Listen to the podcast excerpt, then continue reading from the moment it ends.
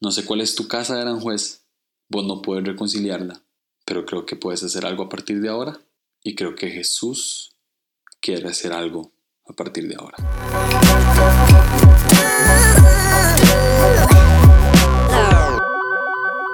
Hola, hola, bienvenidos a Línea Curva. Yo soy Julio Navarro y estoy muy emocionado por este primer episodio. Eh, he estado trabajando bastante en este podcast y de verdad espero que les guste tanto como a mí.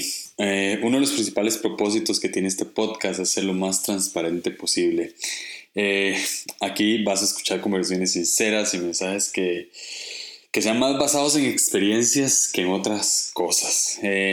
Este es uno de esos episodios. Este, este es un episodio eh, más testimonial, tal vez. Este, vas a conocer un poco de, de, mi historia, más que todo de mi infancia. Un amigo me, me, pidió una pequeña reseña de mi infancia. No voy a decir quién, porque si no se va, supuestamente era anónima. Bueno, este, a menos de que aten cabos ahí se van a dar cuenta, pero, pero cuando me pidió esta reseña, eh, pues sentí que tenía que escribir algo más y pues eh, escribí y, al final, bueno, salió esto que, les voy a contar. Este, debo ser sincero por, por, por varios motivos eh, que no contaré aquí. Este, hay eventos de mi vida de niño que no recuerdo muy, muy bien. Este, sin embargo, trataré de indagar un poco en mi pasado para llegar al punto que quiero tocar hoy. Yo nací en 1992, San José, Costa Rica. Eh, nací y crecí en un barrio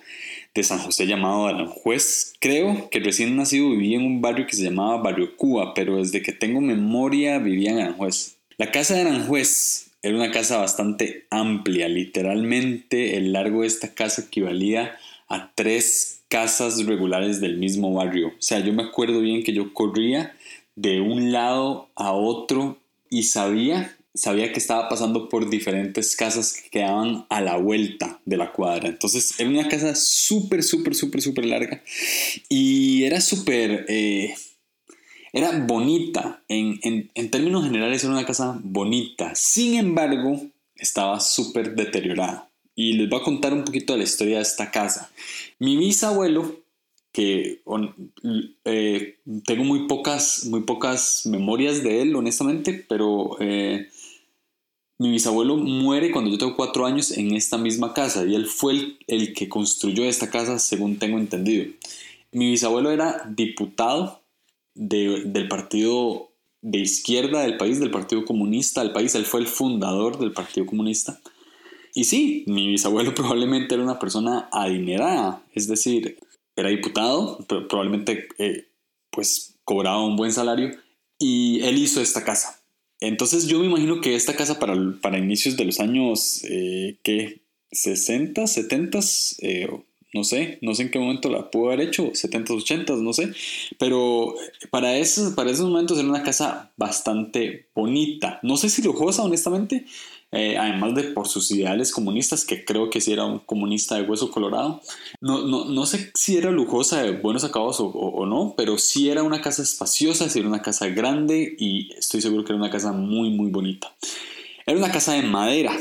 Cuando él, cuando él muere, él muere en el 96. Yo tenía cuatro años, sí, muere en el, 96 para cuando él muere ya la casa está bastante descuidada. Este, él probablemente le heredó esta casa a mi abuela y ahí vivíamos mi mamá, mi tía, eh, mi hermano mayor que nace en el 98 y vive ahí un tiempo y yo. Estos vivíamos ahí, tal vez algún que otro que otra mascota. Y llegaba pues mucho, este, tal vez mi tío o, mi, mi, tía, ¿verdad? No sé. Pero vivía con, con una de mis tías y con mi mamá principalmente. Y mi hermano menor y mi hermana, también mi hermana mayor, también vive en esta casa. Como les dije, la casa de Aranjuez era súper amplia y súper bonita, pero ya se había deteriorado. Para que se den una idea, recuerdo bien que la escuela a la que asistía eh, literalmente estaba a los 25 metros y esto se los cuento porque quiero que entiendan un poco lo deteriorada que estaba mi casa. Este, yo me acuerdo que yo iba a la escuela que estaba a los 25 metros y cuando salía de la escuela, o sea, obviamente iba caminando a la escuela, cuando salía de la escuela yo veía gente tirándole piedras a la casa. Este, ¿Por qué usted le tira piedras a, una casa? Eh, obviamente porque usted cree que está abandonada, ¿verdad? O sea, yo hacía eso, tengo que admitirlo cuando era niño. Y me acuerdo que, que veía gente tirándole piedras así y yo como, eh, eh, esta es mi casa y así como que me pedían perdón, todos apenados se iban, pero este, sí, así estaba deteriorada, o sea, literalmente tenía ventanas rotas, obviamente tenía ventanas rotas porque le tiraban piedras, ¿verdad? Y nosotros no nos dábamos cuenta. Este, tenía ventanas rotas, tenía tablas caídas, tablas, de la madera estaba comida por bichos o no sé. Este, el jardín está súper descuidado y ustedes me dirán, bueno, y, pero si, era, si venían de una familia política y así, porque no tenían pues recursos. Bueno, este es, es como parte de otra historia, pero mi mamá siempre fue muy independiente y pues me imagino, verán, mi, mi hermana nace cuando mi mamá tiene como 15, 16 años, eh, entonces, eh, no lo quiero decir así, pero sí, este, se tomaron malas decisiones y no éramos una familia adinerada, más bien era todo lo contrario, éramos una familia eh, de escasos recursos, no, no voy a decir pobreza extrema, porque no éramos una familia de pobreza extrema, pero sí éramos una familia de bajos recursos. Mi mamá era cajera en, en un supermercado, por ejemplo, y tenía tres hijos. O sea, tenía dos hijos y cuando nace mi hermano, pues ya tres y, y así nos sacó adelante por varios, varios años. Y la otra, el otro ingreso económico era una pensión que le daban a mi tía. Entonces, eh, no, no, no teníamos dinero. O sea, no teníamos plata y por lo tanto la casa se iba deteriorando poco a poco, no, no teníamos cómo mantenerla. Claro está, la casa era una casa propia, no pagábamos alquiler, entonces eso era una ventaja, pero, pero igual no, no, no se podía mantener. Crezco en mi casa de Aranjuez. Eh, crezco con mi familia materna solamente. Y esto porque mis papás se divorciaron cuando yo tenía dos años de edad, si no me equivoco. Y esta es parte de mi historia de la infancia y es que desde niño yo vivo entre dos bandos, entre mi familia materna y mi familia paterna. Mi familia materna, como ustedes lo pueden apreciar acá, venía de una raíz de izquierda, ¿verdad? De una raíz eh, comunista de una raíz atea, no, no, no creen en Dios. Eh, por lo menos mi mamá sí cree en Dios, pero eh, mis tíos así no, no, hasta la fecha este, se consideran ateos. Y ese es como mi contexto del lado de, de mi familia materna. Mi familia paterna es todo lo contrario. Es, es, una familia que se puede decir, entre comillas, humilde, ¿verdad? Eh, yo no creo que la humildad tenga nada que ver con cosas, pero, o con dinero, pero se entiende. Este, eh, es una familia no pobre, pero tampoco rica, es clase media, pero totalmente conservadores, católicos practicantes. Eh, por lo menos mi, mi, abuela y mi abuelo paterno sí eran católicos practicantes y algunos tíos. Y sí, o sea, una familia religiosa, conservadora, que no le importa la izquierda ni la derecha, probablemente votaban por un partido tradicional y ese era el otro bando. Entonces ya pueden descubrir tal vez un poquito por qué mis papás se divorciaron. Me dividía entre estar entre semana con mi familia materna, donde iba a la escuela, y mi papá que vivía tal vez a unos 5 kilómetros de, de, donde yo vivía, este, 5 o menos, no sé, eh, en otro barrio que se, llamaba, que se llama Calle Blancos, mi papá me recibía los fines de semana. Entonces yo vivía entre semana con mi, con mi familia materna y fines de semana con mi familia paterna. Y eso va creando en mí una necesidad de reconciliación y de paz, porque yo, yo me preguntaba, como no vivía el divorcio de mis papás, eh, por lo menos no con conciencia, yo me preguntaba por qué no estaban juntos y quería que estuvieran juntos. Y en actividades familiares, tanto maternas como paternas, yo, yo este, me preguntaba por qué no estaban, por qué mis tíos este, de paternos, ¿verdad? ¿Por qué mis primos sí estaban ellos con su mamá y su papá y yo no? Entonces tuve como esa necesidad siempre de querer volver a relacionar a mis, a mis ambas familias y bueno, definitivamente no lo logré y ya cuando crecí me di cuenta, este, siendo completamente honesto, que tal vez no era lo mejor. No me malinterpreten, no estoy a favor del divorcio, pero eh, por situaciones que pasan y circunstancias, creo que eso no sería como lo mejor. Pero ahora volvamos a mi casa de Aranjuez para poder seguir un poco más con mi infancia.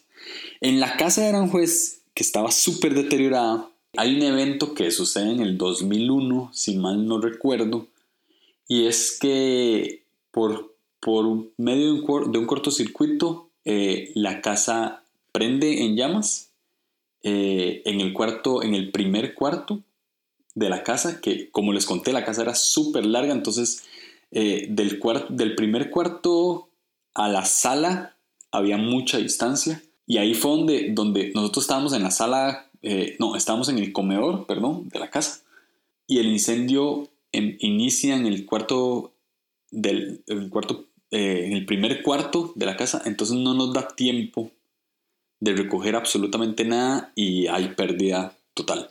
Sí, mi casa de Aranjuez, la casa de Aranjuez se quema por completo. Eh, fue una, como era de madera y estaba súper deteriorada, este, fue cuestión de minutos. Yo recuerdo haber salido de, de mi casa con, con, mi mamá, mi, mi tía, mi hermano. Eh, mi hermano estaba muy pequeño, tenía como tres años tal vez. No sé si había alguien más en la casa, pero recuerdo que salimos y volvimos a ver y ya la casa estaba estaba cubierta en llamas. avisamos a, los vecinos de la par, que también se les quemó como parte de...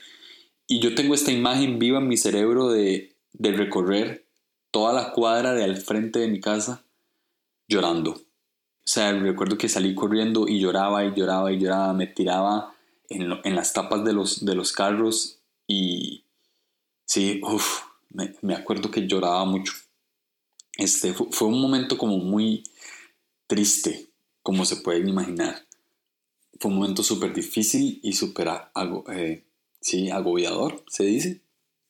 Mi mamá eh, llorando, mi tía llorando. Mi hermana no estaba, pero cuando mi hermana llega, ve lo que está sucediendo, ¿verdad? En ese tiempo, por supuesto, no existían celulares o, o por lo menos si existían, nosotros no teníamos. No, si existían celulares, pero nosotros no teníamos y no, había como manera de comunicarse y mi hermana llega y, y bah, un choque, ¿verdad? O sea, este, ve la casa en llamas y me acuerdo que de alguna manera se logra avisar a mi papá, mi papá llega y sí, o sea, todo el caos de, de, de un incendio.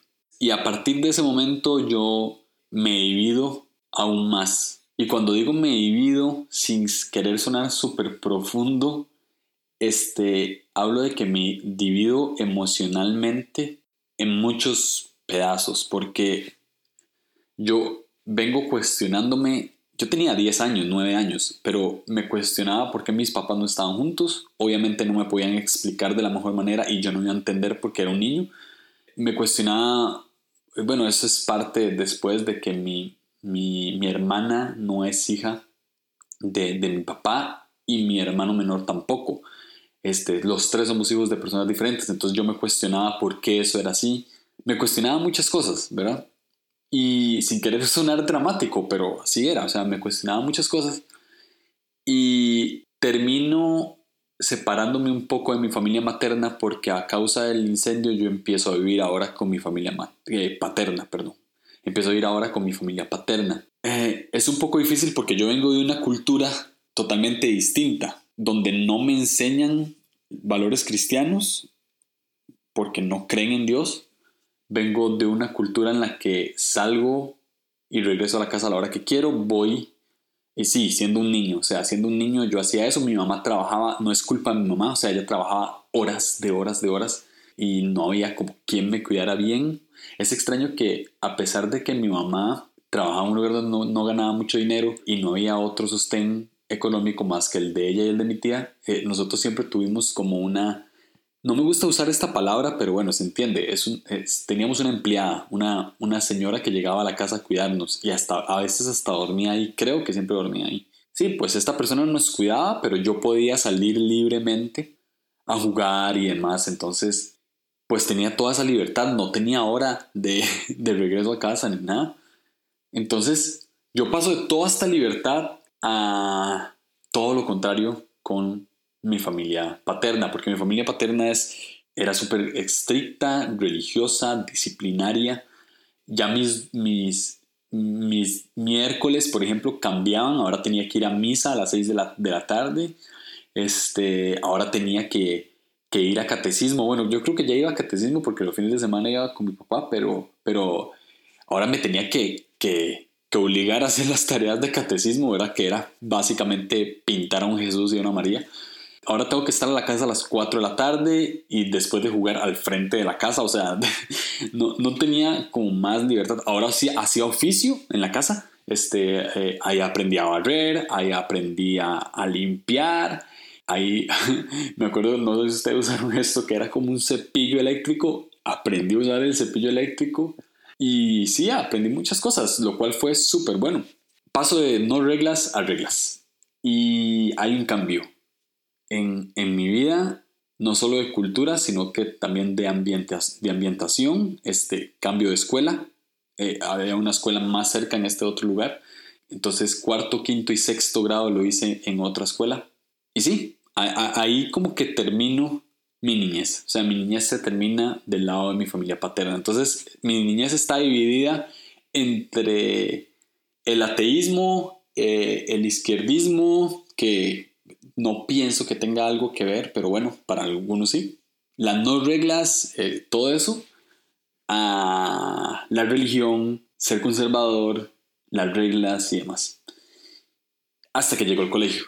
Y ya cuando llegó el colegio, pues es otro, es otro rollo. Este, eh, cuando llego al colegio, me, acuerdo que mi adolescencia fue básicamente pues pasar de un lado a otro. O sea, como, como ya no quería vivir con mi papá, ahora quería vivir con mi mamá, este, ya no quería vivir con mi mamá, ahora vivía con mi papá. Entonces me acuerdo que, que pasé, viví en un montón de casas hasta llegué a vivir con una tía porque no quería ni vivir ni con mi papá ni con mi mamá.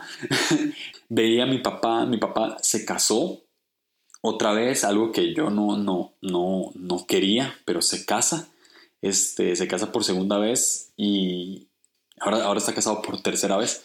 Pero cuando se casa por segunda vez yo, yo de verdad no quería, este, pues mi sueño era que volviera con mi mamá, ¿verdad? Entonces, uff, era súper difícil. Ahora, para ir aterrizando todo este tema, todo esto que les estoy contando, es que ah, a mí me encanta comparar mi infancia más que todo en la casa de Aranjuez, con la Biblia en cierto sentido. A mí me encanta la Biblia y me, encanta, me, encantaría de alguna manera poder compararla y ojalá se entienda. Yo siento que mi época en mi casa de Aranjuez fue como el principio, como el hombre y la mujer en comunión con Dios. No porque en mi casa de Aranjuez fuese todo perfecto, obviamente no ni siquiera habían valores cristianos ahí, ni siquiera me enseñaban de Dios, sino más que todo por el tipo de confort que tenía. A pesar de mis dudas, a pesar de mi de todo, era, era, el lugar donde yo sentía que pertenecía, ¿sí se entiende? Eh, era mi casa. Después, cuando se quemó la casa de, de Aranjuez, de hecho tengo un tatuaje que representa eso, eh, cuando se, cuando se quema la casa de Aranjuez, yo empiezo a vivir de casa en casa. Viví estable en otra casa después, pero no, no era como la misma estabilidad porque era adolescente y pasaba eh, yendo de mi familia paterna a la materna. Pero empiezo a vivir de casa en casa y, y nunca sentía la, la satisfacción que sentía en la casa de Aranjuez. Nunca la sentí. Y no había nada malo en las otras casas, ni había nada malo en las familias que me acogieron. Era simplemente que no era la casa de Aranjuez, no era la casa en la que yo corría literalmente casi que 25 metros del principio de la casa hasta el final de la casa. O más, creo que era más de eso. Entonces, me gusta comparar esta parte con el hombre y la mujer en comunión con Dios, total. Tal vez porque era un niño, tal vez porque era inocente, cierto sentido. Tal vez porque era más puro, no sé. Recuerdo bien que en mi casa de Aranjuez fue la primera vez que escuché la voz de Dios. Eh, esto es como un testimonio aparte que puedo contar después. No sé si lo escuché Yo diría que la escuché audible, la única vez que la escuchaba así. No sé si fue un sueño fue una visión, eh, no sé si fue real, pero recuerdo el momento en el que escucho la voz de Dios, una vez nada más. Fue mi casa de Aranjuez donde, donde se forjó mi personalidad, algo que voy a hablar de personalidades más adelante en este podcast. Eh, se formó esa, e, esa personalidad pacífica, esa personalidad de querer la reconciliación, de querer unir a las personas, de querer evitar conflicto. Se forja ahí, o sea, yo me forjo en esa casa. Sin embargo, la casa, al igual que nuestra relación con Dios en el principio, se va deteriorando y deteriorando porque no le ponemos la atención necesaria. O no la podemos mantener a causa de nuestras malas decisiones. Y todos saben la historia, y va pecan, eh, la relación con Dios ya no es la misma y todo cambia. Ya no hay Edén como había y empezamos a vivir como empezamos a vivir. Y siento que cuando se quema la casa de Aranjuez es cuando, si lo puedo comparar de alguna manera, cuando la casa de Aranjuez se quema es como cuando el hombre decide eh, tomar aquella mala decisión, comer el fruto, lo que sea, y separarse de Dios en cierto sentido, o sentir esa separación. Creo que es así. Creo que, creo que mi infancia se ve, si la puedo representar con algo bíblico, sería como con eso. Y hay como, hay, hay como algo que, que quiebra, hay como algo que se, que se rompe ahí y tanto, tanto yo que empiezo a vivir de casa en casa, que empiezo a cambiar de cultura, así, así fue el ser humano en, en el principio, empieza a cambiar su cultura. No es lo mismo estar con Dios 24/7, no es lo mismo sentir la presencia de Dios en todo, ser puro, ser sano, ser inocente, a ya dejar de sentir a Dios tanto ya dejar de, de consultar con Dios, ya dejar de caminar con Él, tal vez de manera más tangible. Ya la tierra no se disfrutaba como se disfrutaba ahora, ahora había que trabajar por ella. Creo que desde ahí el valor de la mujer baja porque el hombre se siente, se empieza a sentir superior, algo que en el principio no necesariamente era así. Eh, y de hecho, sería un buen, buen tema para otro episodio, es que eh, cuando Jesús viene, viene, le empieza a dar valor a esa mujer, como era en el principio.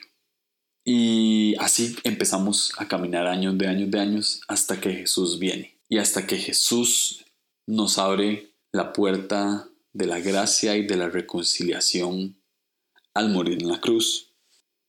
Con esto con lo que me, con lo que me sucede a mí en, en la casa de un juez, con lo que sucede, me sucede de niño, que yo empiezo a forjar mi, mi personalidad y demás, me doy cuenta, ya ahora adulto, me doy cuenta que nunca voy a poder recuperar la casa de Aranjuez. No puedo reconstruir los momentos que viví en la casa de Aranjuez. Así como no puedo reconciliar a mis papás y no puedo reconciliar ambas familias, no puedo reconciliar esa época tampoco. Y tengo que caer en cuenta de que no lo puedo hacer. Y, lo digo presente porque todavía presente quiero reconciliar un montón de cosas que mi pasado, de mi pasado que no puedo hacer. Pero sí puedo empezar a crear un mejor futuro. No puedo reconciliar el, el, el matrimonio de mis papás, pero sí puedo formar un buen matrimonio con mi esposa que no termine en un divorcio no puedo reconciliar haber tenido una infancia más bonita en, el sentido de... No, no, puedo reconciliar haber sido criado de la mejor manera, pero sí puedo reconciliar que con mi esposa si tenemos hijos, poder criarlos bien. No puedo reconciliar haber conocido a Jesús cuando era niño, pero sí puedo con mi esposa formar a mis hijos a la luz de, la Biblia y a la luz de Dios en sí. Entonces, lo que te quiero decir y lo que me tengo que decir hoy es que no puedo reconciliar mi pasado. No sé si reconciliar la palabra, pero no puedo arreglar mi pasado. O sea, no, no, no se entiende. No puedo, no puedo cambiar las cosas, pero sí puedo hacer algo a partir de ahora. Vos no puedes, no sé cuál es tu casa de Aranjuez. O sea, ay, me encantaría que me, que me escribieran y me dijeran, ay, esta fue mi casa de Aranjuez, este fue mi, mi lugar. Este fue mi lugar de paz, este fue mi lugar donde formé mi personalidad. Eso no lo puedes, no puedes reconciliarlo, no puedes hacer nada. Si ya se fue, ya se fue. Pero si puedes hacer algo ahorita. Y si vuelvo con la comparación con Dios, con la Biblia, el hombre no podía hacer absolutamente nada para volver a traer esa relación con Dios que existía en el principio. Pero Jesús sí. Y Jesús viene para, traer esa reconciliación entre el hombre y Dios, entre la mujer y Dios. Y wow, lo logra. Nos da la opción, nos da la opción de volver a ser como antes.